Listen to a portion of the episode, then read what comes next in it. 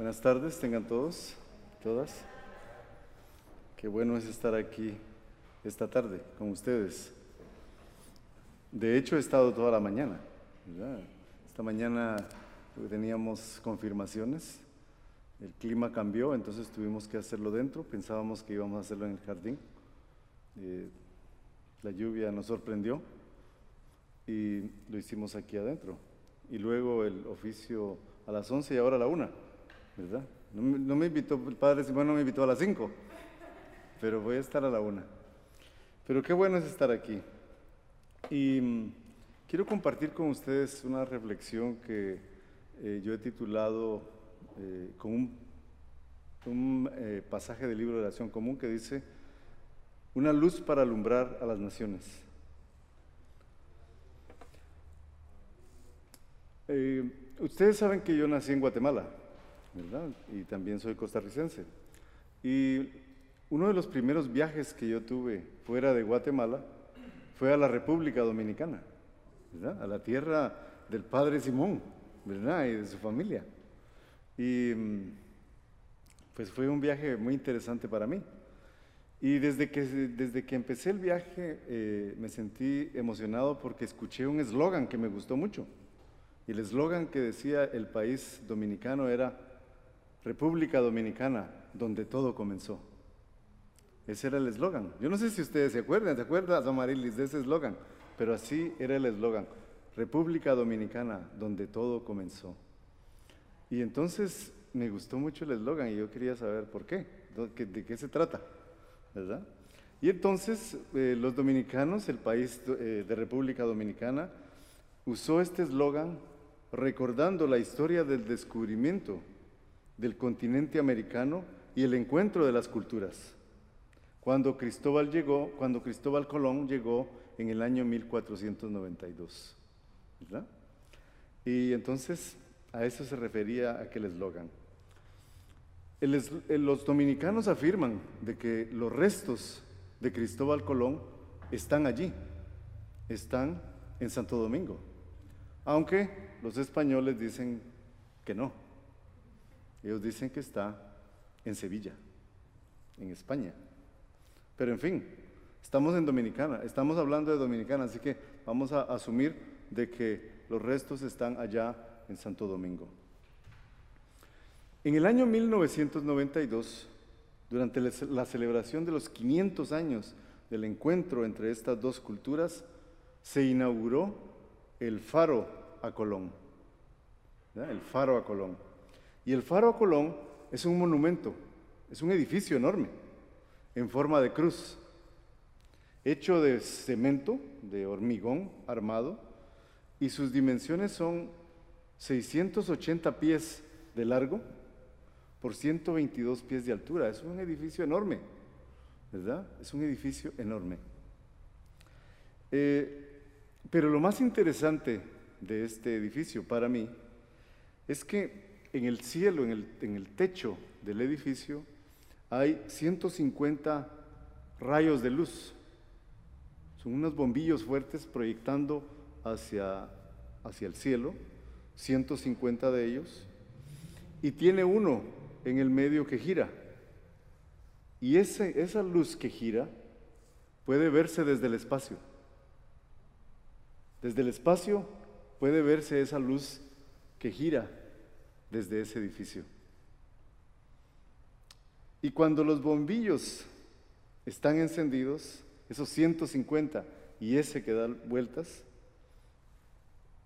y en el techo, en el, cielo, en el, cielo oscuro, se puede ver una cruz proyectada, que es la forma del edificio. cuando las luces están encendidas, uno puede ver hacia arriba y allá, en el final, se puede ver una cruz proyectada. Es una cosa maravillosa. La luz puede verse y admirarse aproximadamente a 64 millas de distancia. La gente de Puerto Rico y algunos en Miami pueden ver esa luz cuando se enciende. Es algo así como la batiseñal. ¿verdad? Que se proyecta allá en el, en el techo, en el cielo. Cada vez que se enciende la luz del faro, todo el que la ve puede recordar la vida del descubridor, su espíritu aventurero y el hecho que marcó el encuentro de muchas culturas. En Adviento, uno de los grandes protagonistas de las lecturas bíblicas es Juan el Bautista, la voz que clama en el desierto y el testigo de la luz. Dice la escritura que Él da testimonio de la luz. Él no es la luz. Él fue llamado a preparar el camino para que a través de Él todos puedan ver y dar testimonio de la luz. Ese es el testimonio mismo de Juan el Bautista. No soy la luz, pero he sido llamado para preparar el camino para que todos puedan ver la luz. La luz que emana de Jesús como la luz del mundo. Jesús es una luz para iluminar a todas las naciones. El ministerio de Jesús y su manifestación marca el comienzo de una nueva era para todo el mundo. La revelación del amor generoso de Dios a través de su Hijo Jesús demuestra a toda la, humanidad el mensaje de las buenas nuevas. De hecho, Jesús es la luz y vence a las tinieblas. Es un signo de unidad para todo el mundo y para muchas culturas. A través de Juan se revela a muchas personas que buscan una nueva forma de vida a través de tres acciones concretas. Es lo que Juan pide a todo aquel que pasa cerca de él o que se acerca a él para ser bautizado.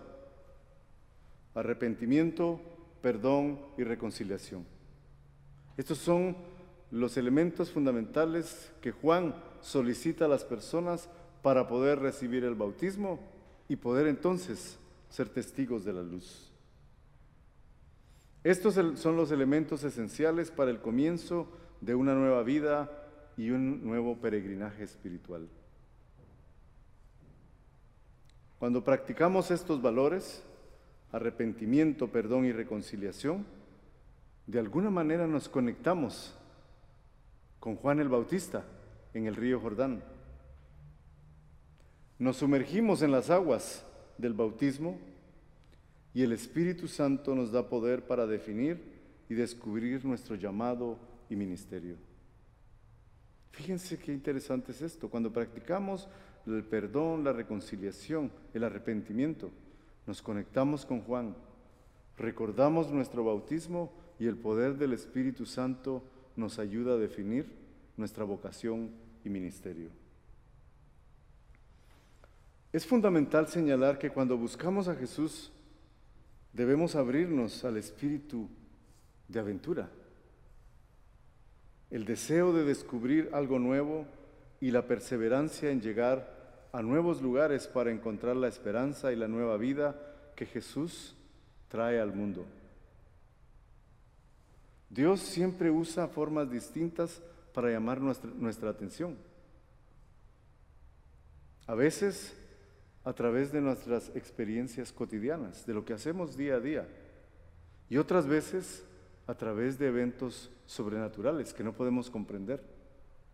Pero Dios siempre está tomando la iniciativa para buscarnos y llevarnos por el camino correcto. Ilumina nuestro camino. Jesús se ha manifestado a nosotros como la luz del mundo, para que cualquiera que lo siga no perezca, sino que sea llevado a un lugar seguro. Cuando lo encontramos, podemos escuchar su voz, podemos seguirlo. En su llamado Jesús nos invita a emprender nuevas experiencias para seguirlo pero principalmente para dar testimonio de su gran amor.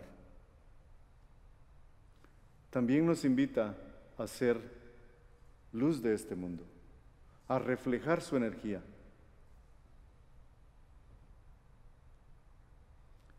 nos invita a hacer luz en este mundo que lucha contra las fuerzas de la oscuridad. Estas fuerzas de la oscuridad están presentes a través de la violencia, la injusticia, la desigualdad, la discriminación y la indiferencia ante las necesidades y sufrimiento de muchas personas. Como un faro, la iglesia está llamada a convertirse en una fuente de energía que irradia luz e ilumina el camino de quienes con esperanza buscan lugares donde encontrar la paz, el amor y la reconciliación. Uno de los siglos visibles que nuestros antepasados en la fe usaron para dar testimonio de su encuentro con Dios fue la construcción de altares.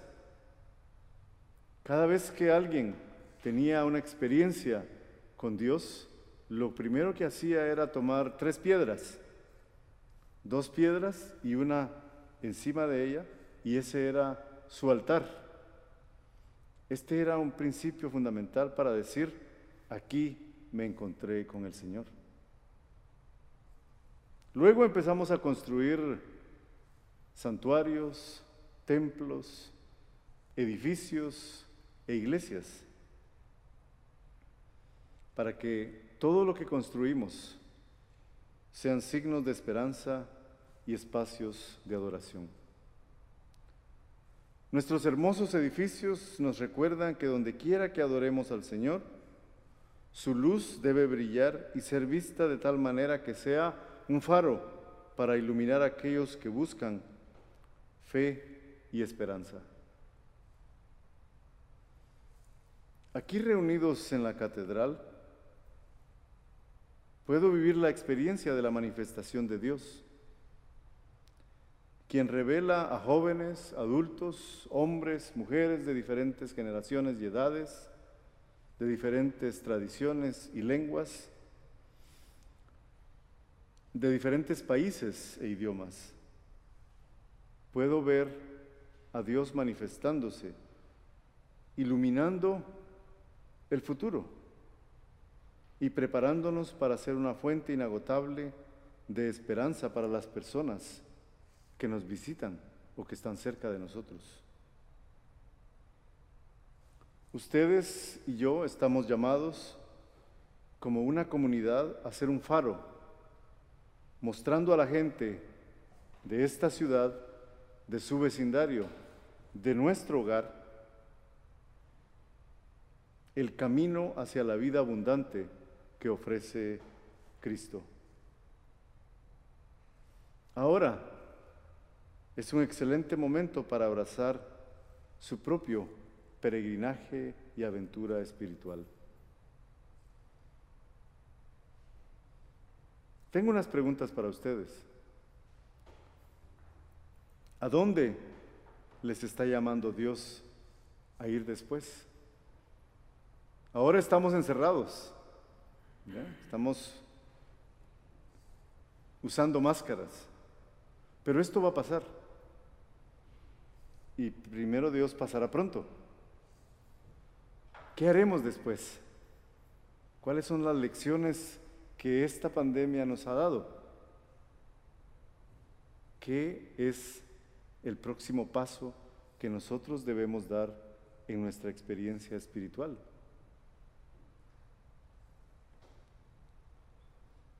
¿Qué te está llamando Dios a descubrir? Siempre hay algo nuevo. Siempre en nuestra vida y en nuestro camino hay algo nuevo. Pero depende de nosotros identificarlo. ¿Qué te está llamando Dios a descubrir? ¿Cómo está llamada esta comunidad a explorar nuevas formas de adoración y hospitalidad? ¿Qué nos está diciendo Dios como comunidad hispana aquí reunidos en la catedral? ¿Cuál es nuestro próximo paso?